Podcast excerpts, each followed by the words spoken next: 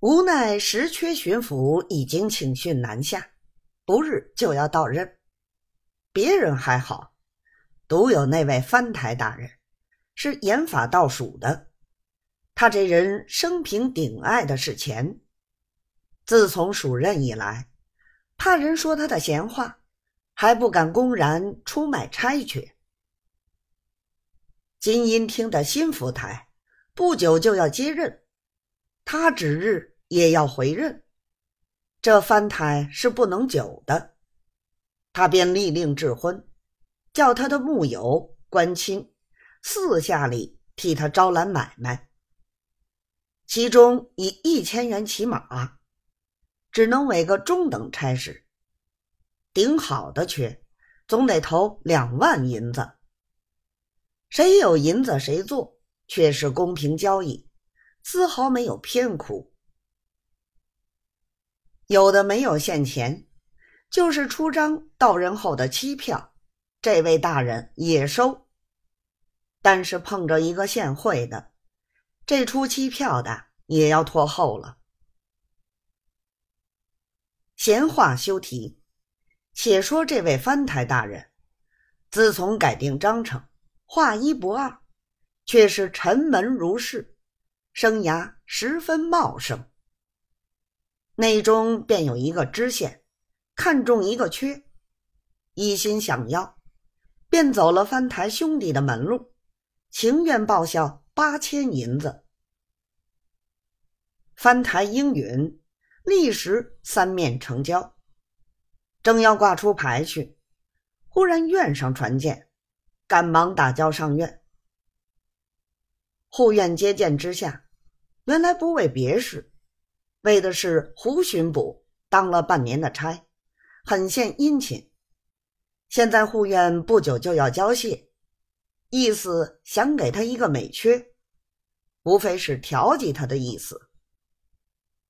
不料护院指明所要的那个缺，就是这位藩台大人八千两头出卖的那个缺。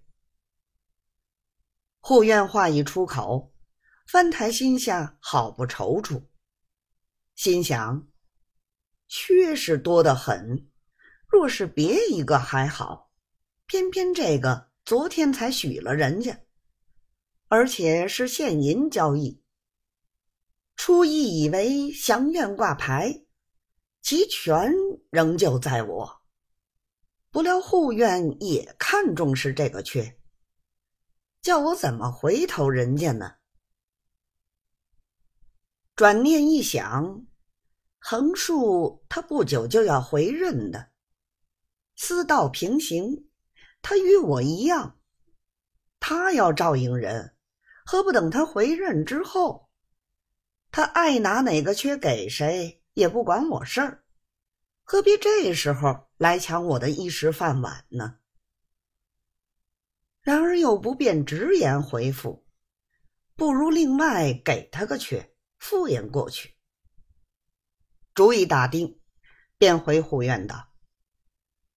大人所说的这个缺，一来离省较远，二来缺份听说也徒有虚名，毫无实在。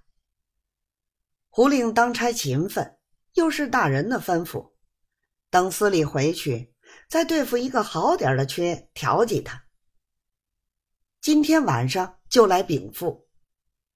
至于大人所说的这个缺，现在有应属人员。司礼回去也就挂牌出去。护院道：“通省的缺，依我看，这个也上等的了，难道还不算好？”翻台道：“缺纵然好，也要看民情如何。那地方民情不好，事情不大好办。”等司礼对付一个民情好点的地方，也不负大人栽培他这一番盛意。原来这藩台卖缺，护院已有风闻，大约这个缺已经成交的了。